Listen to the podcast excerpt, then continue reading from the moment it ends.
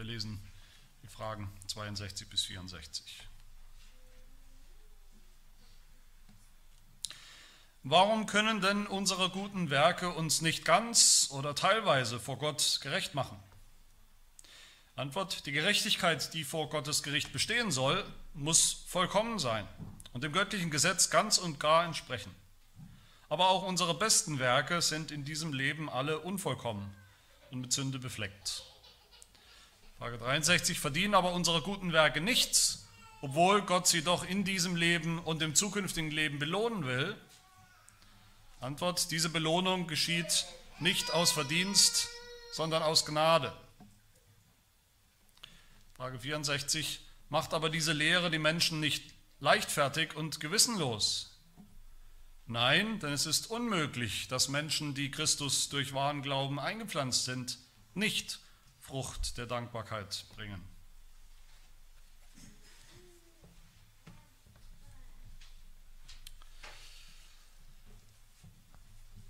Mit Sonntag 23 sind wir letzte Woche zu einem Höhepunkt gekommen, zu einem Höhepunkt des Katechismus, zu dem Kern des Evangeliums und dem Kern des Katechismus, was ja nicht zufällig dasselbe ist.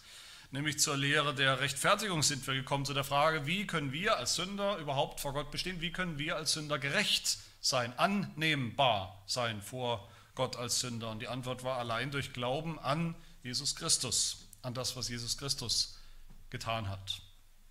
Wir haben gesehen, dass diese Rechtfertigung, die uns so wichtig ist als Protestanten, dass das, was da passiert in der Rechtfertigung, dass das eine Art Gerichtsverfahren, Gerichtsdrama ist, ein Prozess, in dem Gott der Richter auftritt, in dem Gott der Richter uns, die Angeklagten, ohne jeden Zweifel, freispricht. Nicht aufgrund von irgendetwas, was wir getan haben, wir haben nichts vorzubringen, sondern aufgrund von dem, was jemand anders, was unser Anwalt, unser Stellvertreter Jesus Christus für uns getan hat. Wir haben gehört, das Evangelium ist gerade nicht, dass wir aufgrund von Werken gerettet wurden oder werden können, aufgrund dessen, was wir tun, sondern nur durch Gottes Gnade. Dann haben wir aber auch gehört, dass Gott doch immer noch, nach wie vor, Werke fordert. Vollkommene Werke vollkommene Werke, vollkommenen Gehorsam, den irgendjemand tun muss, damit es überhaupt ein Evangelium gibt. Wir haben gehört, nochmal zur Erinnerung, es gibt kein Evangelium ohne Gehorsam, ohne ein vollkommen erfülltes Gesetz. Einer muss diese Werke tun, einer muss sie bringen. Und darum geht es heute. Es geht heute in, in diesem Sonntag, Sonntag 24, um die Frage, die guten Werke, die wir tun, jetzt als Gläubige, tragen die nicht doch irgendwie dazu bei, dass wir gerettet sind, gerettet werden, gerettet bleiben? Und es geht natürlich auch um die Gegenfrage, wenn nicht, warum um alles in der Welt sollten wir dann auch nur überhaupt ein einziges gutes Werk tun? Ganz konkret, es geht um die Frage der Motivation für alles, was wir tun als Christen in unserem Glaubensleben. Warum sollte irgendein Christ, warum sollte besonders ein evangelischer, vielleicht noch mehr, warum sollte ein reformierter Christ, der an diese Rechtfertigung aus Gnade allein, durch den Glauben allein glaubt, sie bekennt, wirklich danach daran glaubt, überhaupt noch ein einziges gutes Werk tun? Das ist die Frage. Und ich will damit beginnen, dass ich frage, wer stellt denn überhaupt so eine Frage? Wer stellt denn überhaupt so eine Frage, wie wir sie haben? Frage 42. Können unsere guten Werke uns ganz oder teilweise vor Gott gerecht machen? Wer stellt denn so eine Frage? Wir doch nicht, oder? Die ersten, die diese Frage stellen, das ist die Welt, das sind die Ungläubigen. Natürlich. Sie sind der Meinung, jeder Mensch kann nicht vollkommen, wir alle sind nicht vollkommen, aber jeder Mensch kann doch was, jeder Mensch kann Werke tun, zumindest einige. Und wenn er es tut, wenn er etwas tut, was wirklich gut ist, dann muss Gott das auch anerkennen. Dann muss das doch irgendeinen Beitrag leisten dazu, wie sie vor Gott, wie wir vor Gott dastehen, diese Werke, dass Gott sie annimmt, dass Gott diese Menschen annimmt. Aber nicht nur die Ungläubigen fragen, stellen diese Frage, interessanterweise tun das auch die Katholiken. Aus einem anderen Hintergrund heraus, und das ist auch das sicherlich, das ist der Hintergrund, den der Heidelberger Katechismus hier mit der Frage 62 im, äh, im Hinterkopf, im Hintergrund hat, die Lehre der römisch-katholischen Kirche, die nämlich sagt, natürlich sind unsere Werke, selbst die allerbesten Werke der, der Gläubigen sind unvollkommen, das ist gar keine Frage, aber sie sind doch echt und sind doch wirklich gut. Und deshalb wird Gott diese Werke auch unvollkommen, aber, aber gut, wird er annehmen, zusammen mit den vollkommenen Werken, der Heiligen, also der, im katholischen Sinn der Heiligen, wir wissen alle, die haben alle so schöne Namen, die Heiligen, die wirklich Heiligen, die heilig gesprochen sind, wurden von der Kirche im Verlauf der Geschichte, die vollkommenen Werke der Heiligen und meine unvollkommenen Werke zusammen muss Gott irgendwie anerkennen, muss Gott irgendwie meine Werke mit einbeziehen, mit einrechnen in diese Kalkulation, in diese Mischkalkulation des Heils. Ganz oder teilweise. Und damit wir diese Frage beantworten können, die wie gesagt auch die Welt natürlich stellt, wir haben das sicherlich schon oft in der Form gehört und die katholische Kirche auch, damit wir diese Frage richtig oder sinnvoll beantworten können,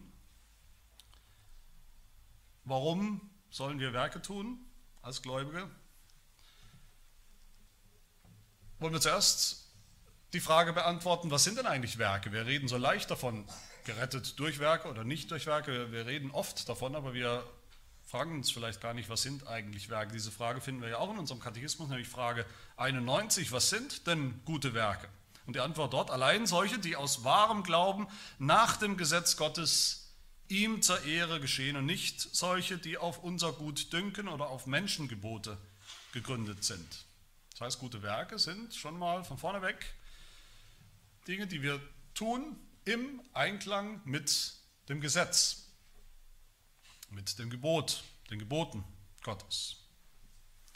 Das heißt, jeder Anfang, jeder Anflug des Gehorsams, jeder noch so kleine Gehorsamsakt, den wir tun, jedes Mal, wo wir auch nur im Ansatz nach einem, irgendeinem Gebot Gottes leben, das ist, das wäre so ein Werk. Wo wir das tun im Glauben, sagt der Katechismus, im Vertrauen auf Gott. Das ist so ein gutes Werk. Nicht das, was wir gerade definieren, weil das war doch ganz nett, was ich da vorhin getan habe, das ist doch ein gutes Werk oder dieses oder jenes. Dieser Katechismus sagt nach Gutdünken oder auf Menschengebote. Nein, nach dem Gesetz, nach den Geboten Gottes. Aber was mindestens genauso wichtig ist wie die Definition von guten Werken, ist, dass wir klar und deutlich unterscheiden, was meinen wir eigentlich mit Werken. Da wird es nämlich oft sehr problematisch. In der Bibel gibt es nämlich nicht einfach eine Definition oder eine Kategorie für Werke, sondern mindestens drei in der Bibel. Es gibt Werke im Garten Eden, gab es Werke, Adams Werke. Es gibt Werke seit dem Sündenfall, die Werke von Sündern. Und es gibt Werke, die aus dem Glauben herauskommen, die Werke der Erlösten, die Werke der Christen. Das ist jeweils ein ganz fundamentaler Unterschied, wovon wir sprechen. Und immer wenn wir mit anderen reden wollen über die Rolle der Werke, auch wenn wir selber darüber nachdenken, welche Rolle die Werke, unsere Werke haben in unserem Glaubensleben, dann müssen wir klar machen, welche wir eigentlich meinen. Wenn wir das nicht tun, dann kommt alles durcheinander. Dann kommt sogar Gesetz und Evangelium durcheinander, unter Umständen. Und diese drei Kategorien wollen wir uns anschauen anhand dieser drei Fragen des Katechismus. Also erstens die, die Werke der Gehorsam, wenn wir so wollen, der Gehorsam Adams. Zweitens die Werke dann seit dem Sündenfall und drittens unsere Werke heute als Gläubige, als Christen.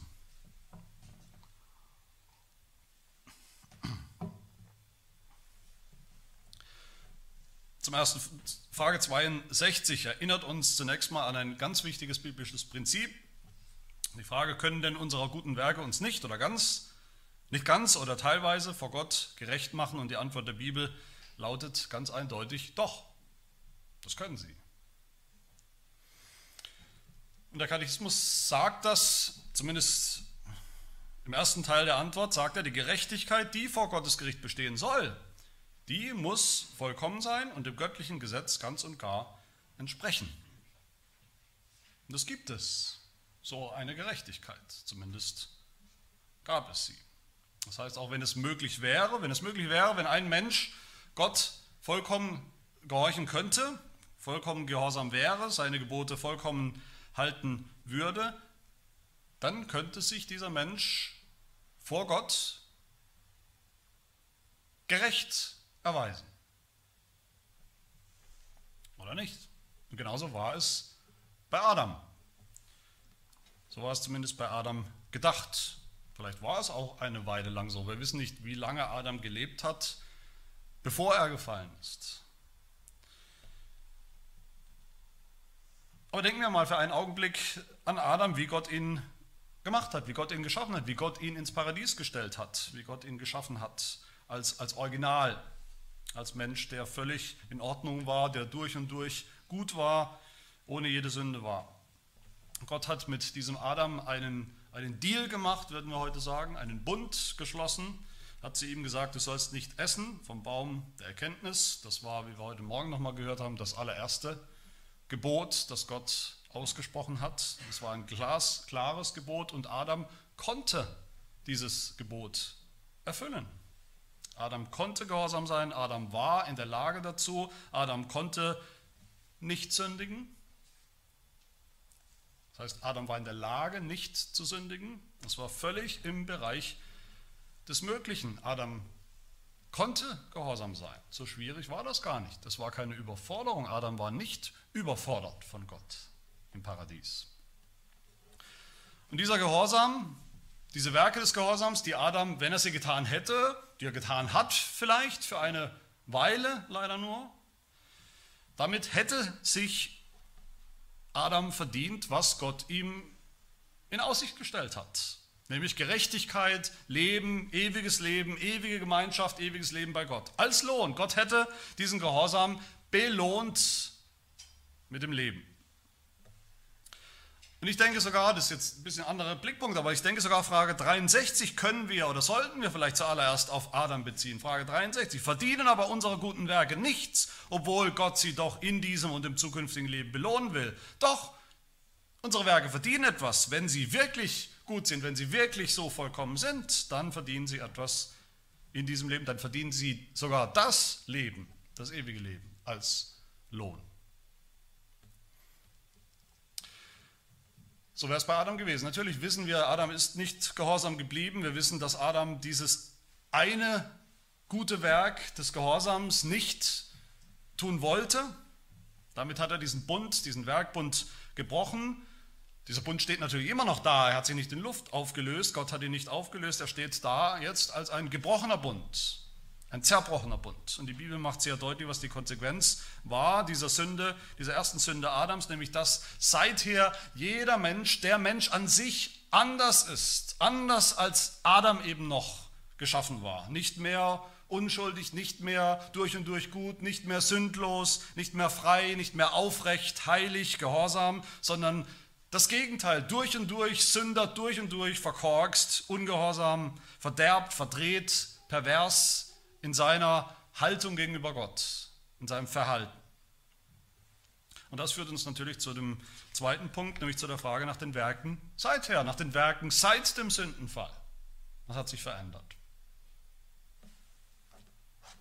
Seit dem Sündenfall, im Ungehorsam Adams, sind alle Menschen Sünder, und zwar automatisch, von Geburt an. Wir sind alle infiziert, von Geburt an infiziert mit dem Krebs der Sünde und des Ungehorsams. Wir alle haben ein, ein Problem des Herzens, ein krankes Herz, eine Herzinsuffizienz oder was auch immer, ein Herz, das Gott nicht einfach gehorsam sein will und deshalb auch nicht kann, nicht mehr kann.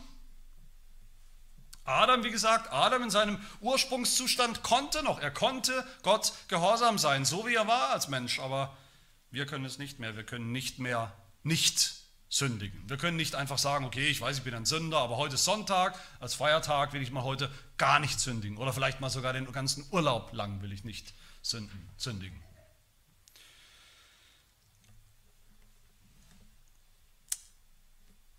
Das sagt unser Katechismus hier in Antwort auf Frage 62. Auch unsere besten Werke sind in diesem Leben alle unvollkommen und mit Sünde befleckt. Nicht die schlechten Werke, nicht die, die sowieso sündhaft sind.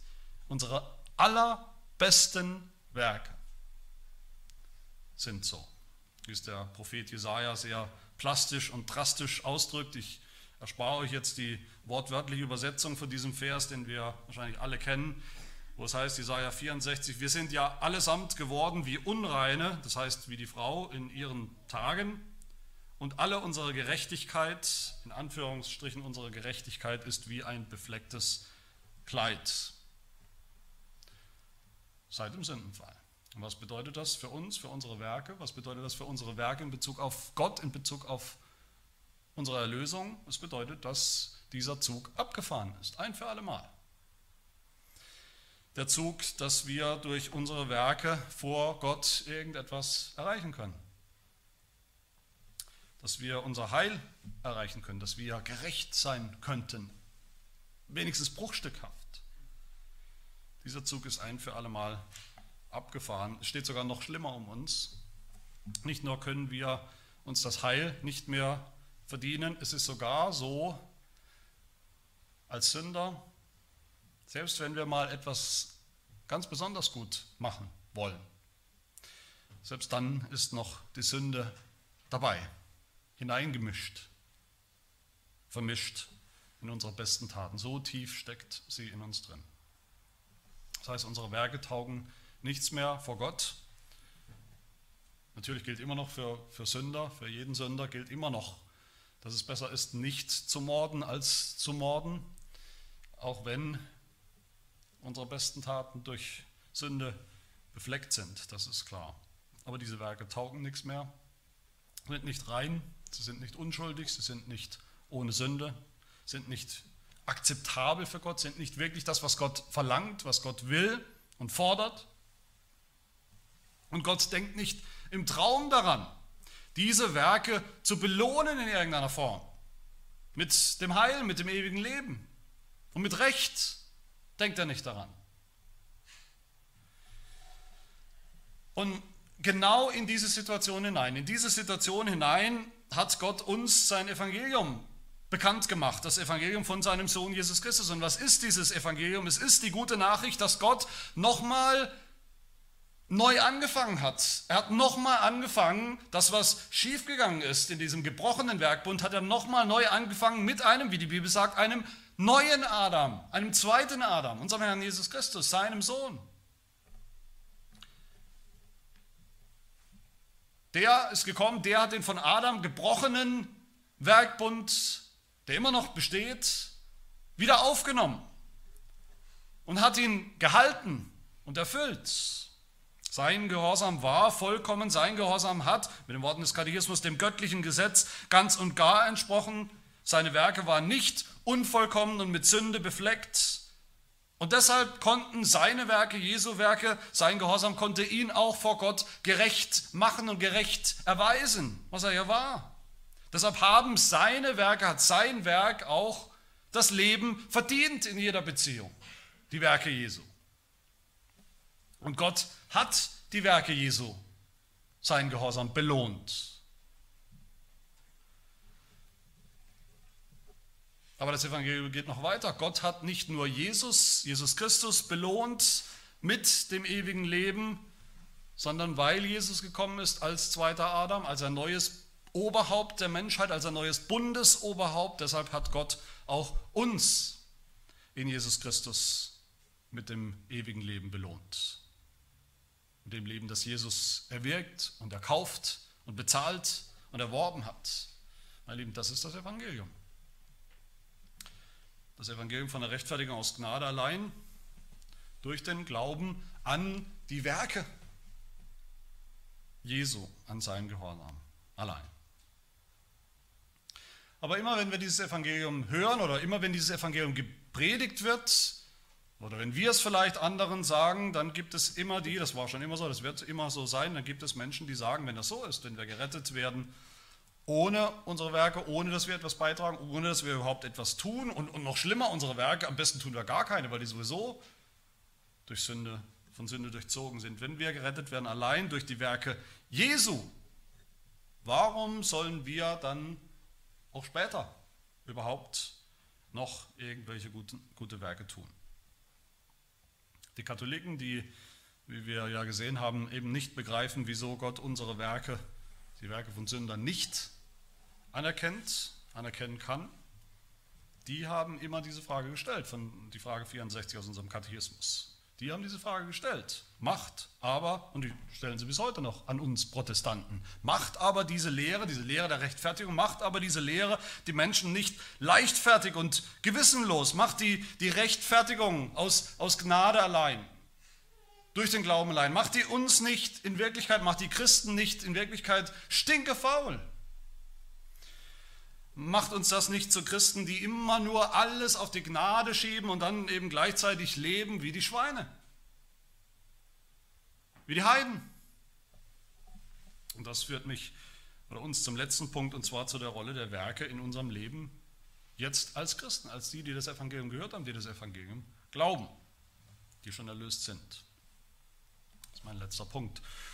Und ich will das mal ganz deutlich machen, worum es hier geht für uns in dieser letzten Frage. Es geht um die Frage, wenn schon alles bezahlt ist im Evangelium, warum sollen wir uns dann noch bemühen? Wenn Jesus Christus schon alle Werke getan hat, die nötig sind, warum sollen wir dann noch Werke tun?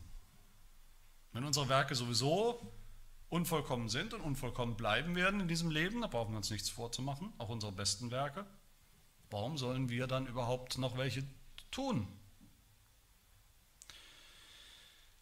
natürlich können wir auch hier wieder nahtlos an die Predigt von heute Morgen anknüpfen, warum und wie wir die zehn Gebote halten können und halten sollen, jetzt als Christen.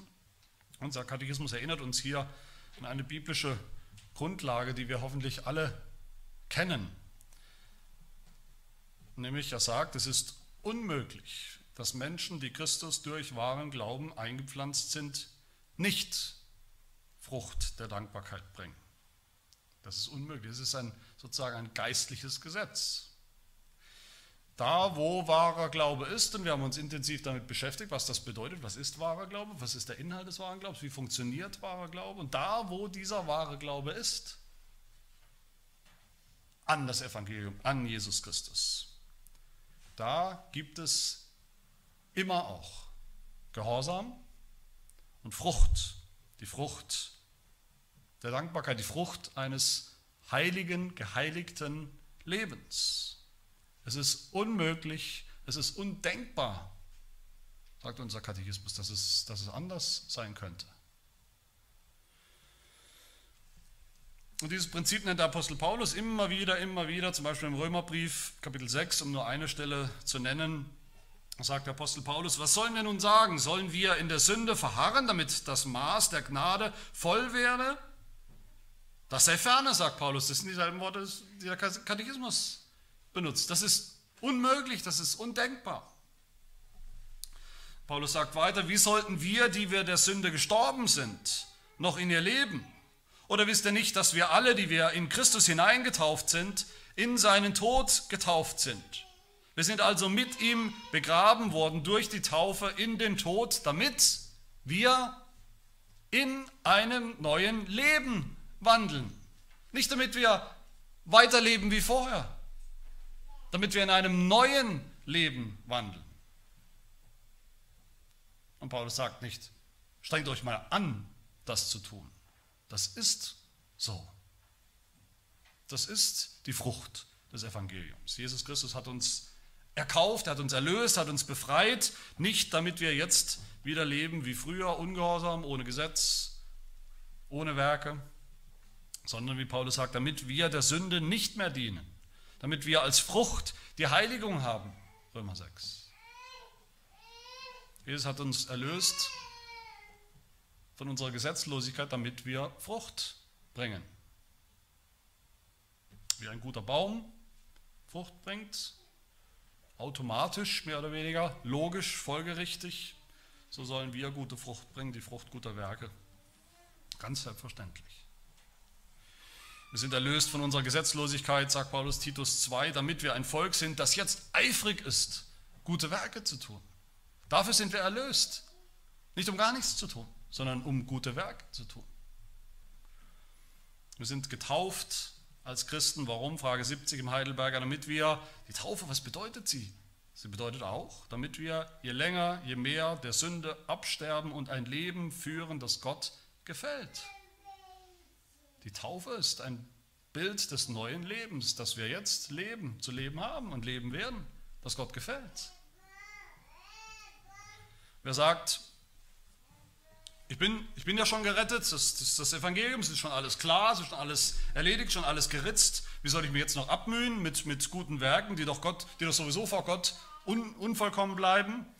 Der ist in etwa so wie ein Kind, das sagt, ich weiß, dass meine Eltern mich lieben, dass meine Eltern mich bedingungslos lieben, da wird sich nichts dran erinnern, äh, ändern. Nichts, was ich tue, positiv oder negativ, kann was dran ändern. Ich kann nicht aus ihrer Liebe herausfallen, sie werden mich nie aus ihrer Familie rausschmeißen. Und weil das so ist, Warum soll ich mich jetzt noch bemühen, gehorsam zu sein?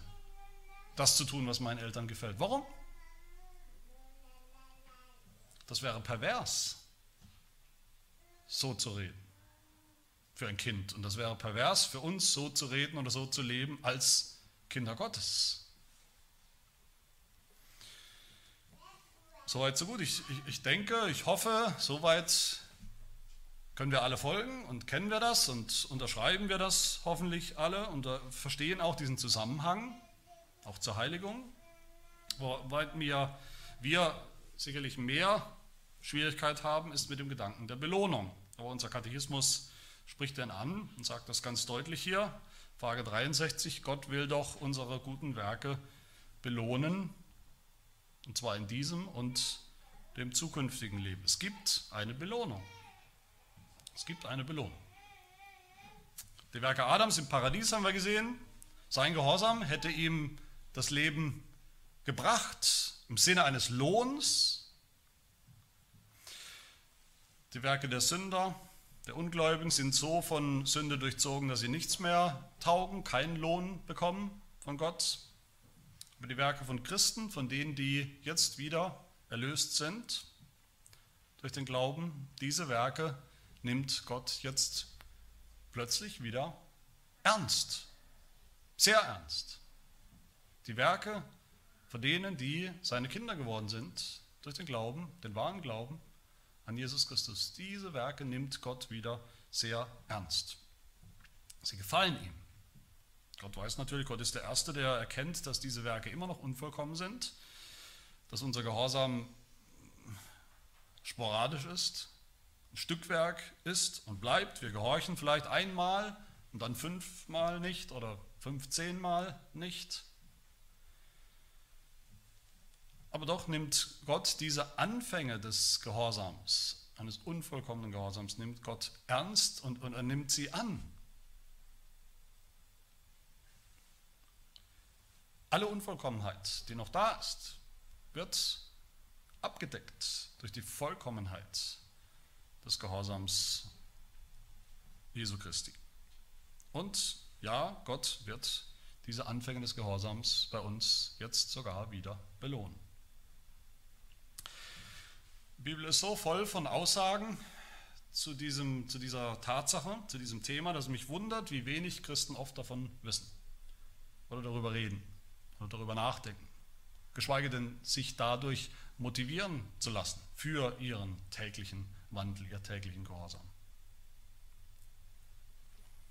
Dabei ist es meine Überzeugung oder meiner Meinung nach überhaupt eine der, wenn nicht die allergrößte Motivation für Gehorsam, für unser christliches Leben, für ein Leben im Einklang mit Gottes Geboten. Wir stellen uns viel zu oft, das betrifft uns auch, auch als Reformierte, Gott vor als einen vielleicht etwas knausrigen alten Mann, der jetzt eben von seinen Kindern, die seine Kinder sein wollen, so richtig strengen preußischen Gehorsam fordert. Und dann, wenn wir mal gehorsam sind, einmal von zehn, dann lupft Gott nicht mal die Augenbraue, dann freut er sich nicht, dann findet er kein Lob, sondern sagt nur, was willst du denn von mir? Du schuldest mir doch jede Form von Gehorsam. Was willst du? Ich glaube, so denken wir oft über Gott. Wir denken vielleicht an das Gleichnis Jesu in Lukas 17, wo Jesus sagt, wer aber von euch wird zu seinem Knecht, der pflügt oder weidet, wenn er vom Feld heimkommt, sogleich sagen, komm her und setze dich zu Tisch. Er nicht vielmehr zu ihm sagen, bereite mir das Abendbrot, schürze dich und diene mir, bis ich gegessen und getrunken habe, und danach sollst du essen und trinken. Dankt er wohl jedem Knecht, dass der getan hat, was ihm befohlen war? Ich meine nicht. So sollt auch ihr, wenn ihr alles getan habt, was euch befohlen war, sprechen, wir sind unnütze Knechte. Wir haben getan, was wir zu tun schuldig waren. Und so sehen wir uns, glaube ich, oft vor Gott, als diese unnützen Knechte, denen Gott überhaupt nichts schuldet. Und es stimmt natürlich, wir schulden Gott Gehorsam. Gott schuldet uns tatsächlich nichts. Wir sollten so reden, wir sollen vor Gott so reden, wir sind nur unnütze Knechte. Gott schuldet uns keine Belohnung dafür. Aber Gott hat es doch versprochen. Gott ist nicht knausrig. Gott schaut nicht regungslos zu, wenn wir mal gehorsam sind, sondern belohnt er belohnt selbst die, nach einem anderen Gleichnis, die in, in der allerletzten Stunde erst angefangen haben, überhaupt gehorsam zu sein. Im Gegenteil, Gott verspricht uns so oft Belohnungen für gute Werke, für Gehorsam, dass es Stunden, vielleicht Stunden dauern würde, wenn wir all diese Bibelstellen zusammen tragen würden. Hier nur ein paar Beispiele, die ich nennen möchte. Matthäus 19 spricht Jesus, jeder, der Häuser oder Brüder oder Schwestern oder Vater oder Mutter oder Frau oder Kinder oder Äcker verlassen hat, um meines Namens willen, der wird es hundertfältig empfangen und das ewige Leben erben. Die Belohnung ist nicht das ewige Leben. Wir bekommen dann, wenn wir das getan haben, das ewige Leben und eine Belohnung. Als Sahnehäubchen obendrauf, wenn man so will. Matthäus 5, Vers 12. Freut euch und jubelt, wenn ihr verfolgt werdet, sagt Jesus, wenn wir verfolgt werden als Christen. Freut euch und jubelt, denn euer Lohn ist groß im Himmel. Wir sollen unsere Feinde lieben, sagt Jesus in der Bergpredigt. Warum? Aus welcher Motivation? Wenn ihr die liebt, die euch lieben, was habt ihr dann für einen Lohn? Wir haben nur dann Lohn, wenn wir auch unsere Feinde lieben. Wir sollen Almosen geben, auch in der Bergpredigt. Wir sollen denen helfen, auch materiell, finanziell, die eine schwierige Zeit haben, den Geschwistern vor allem, aber auch über die Gemeinde hinaus. Aber Matthäus 6 sagt Jesus, habt Acht, dass ihr eure Almosen nicht vor den Leuten gebt, um von ihnen gesehen zu werden, sonst habt ihr keinen Lohn beim Vater im Himmel. Matthäus 10, Wer einen Gerechten aufnimmt, weil er ein Gerechter ist, der wird den Lohn eines Gerechten empfangen. Und Paulus sagt in 1. Korinther 3, wenn jemand auf diesen Grund, er spricht vom Evangelium, den Grund des Evangeliums, die Rechtfertigung, von der wir auch gerade wieder gehört haben, wenn jemand auf diesen Grund jetzt in seinem Leben baut, Gold, Silber, kostbare Steine, Holz, Heu, Stroh, durch besonderen Fleiß, besondere Werke, gute Werke, Gehorsam, so wird das Werk eines jeden offenbar werden. Der Tag wird es zeigen, weil es durchs Feuer geoffenbart wird, wenn jemand das Werk, das er darauf gebaut hat, bleibt. Durch diese Läuterung des Feuers. So wird er Lohn empfangen. Und wenn nicht, dann nicht. Aber wenn, dann ja. In Offenbarung 22, Vers 12, siehe, spricht Jesus, ich komme bald und mein Lohn mit mir. Ein Lohn, der nicht nur Jesu Lohn ist, den er verdient hat, sondern ein Lohn, den er auch austeilt. Psalm 68, Epheser 4. Gott hat versprochen, unseren unvollkommenen Gehorsam, unsere unvollkommenen Werke, jedes gute Werk zu belohnen. Und zwar schon auch in diesem Leben und darüber hinaus im Himmel. Und in all diesen Fällen, die wir gehört haben, noch viel mehr, soll und darf uns diese Verheißung, dieses Versprechen Gottes eine, wenn nicht sogar die Motivation sein, dass wir hingehen, dass wir umso mehr gehorsam sind. Umso mehr gute Werke, umso mehr uns auch hinsetzen und fragen, meditieren, auch über die zehn Gebote, meinetwegen noch mit Hilfe des Katechismus und, und der Fragen dazu. Überlegen, was sie für uns positiv bedeuten, wie wir heute Morgen gehört haben, wie wir jedes einzelne Gebot immer wieder neu und immer mehr und immer besser umsetzen können in unserem Leben. Auch weil Gott sich darüber freut und auch, ja, weil Gott diese Werke belohnen wird. Meine Lieben, wir brauchen, wir dürfen nicht päpstlicher sein als der Papst und sagen, ich brauche keine Belohnung, ich bin nur ein unnützer Knecht, was könnte ich schon von Gott erwarten? Wir können von Gott sicher all das erwarten, was er uns versprochen hat und nichts weniger als das. Wichtig ist, dass wir wissen, dass Gott uns nichts schuldet, dass er uns nichts schuldig ist und nicht schuldig bleibt, außer dem, was er uns versprochen hat. Und diese Belohnung, sagt der Katechismus am Ende hier, geschieht nicht aus Verdienst, sondern aus Gnade. Sie ist eben auch aus Gnade. Und so macht uns das Evangelium ganz und gar nicht faul, ganz und gar nicht tatenlos, gewissenlos, leichtfertig, wie uns andere vorwerfen, sondern so macht uns das Evangelium sogar sehr produktiv produktiv in echtem Gehorsam von Herzen, in echten guten Werken, die wir tun, natürlich auch, weil sie gut sind, auch weil Gott sie fordert und weil das, was Gott fordert, eben auch Gesetz ist, aber dann eben auch, weil Gott versprochen hat, diese guten Werke, jedes einzelne davon ernst zu nehmen, anzunehmen und sogar zu belohnen. Aus Gnade. Weil Gott nicht geizig ist mit seiner Gnade mit seinem Lohn. Lasst uns solche Leute sein, solche echten Kinder Gottes, die ihrem Vater gern gehorsam sind, die gerne sein freundliches Angesicht sehen wollen, das Angesicht Gottes, das sich freut, was er tut, über den Gehorsam seiner Kinder. Und auch, wie gesagt, weil er das belohnen will und wird. Amen. Wir wollen beten. Herr, wir danken dir für das Evangelium, für die gute Nachricht, dass du nicht auf unseren sündhaften Ungehorsam schaust. Wenn wir glauben an Jesus Christus, auf das, was er getan hat, auf seine Werke, dann schaust du auf seine Vollkommenheit und lässt seinen vollkommenen Gehorsam voll und ganz gelten für uns. Und das ist unsere einzige Hoffnung. Und das bleibt unsere einzige Hoffnung.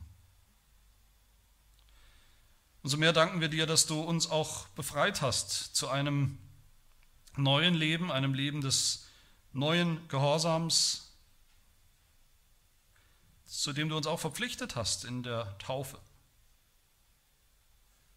Wir danken dir für deine Verheißung, dass du diesen Gehorsam selbst den unvollkommenen Gehorsam deiner Kinder in diesem Leben, dass du ihn anerkennen wirst, annehmen wirst und dass du ihn sogar belohnen wirst, hier und dann einst im Himmel. Amen.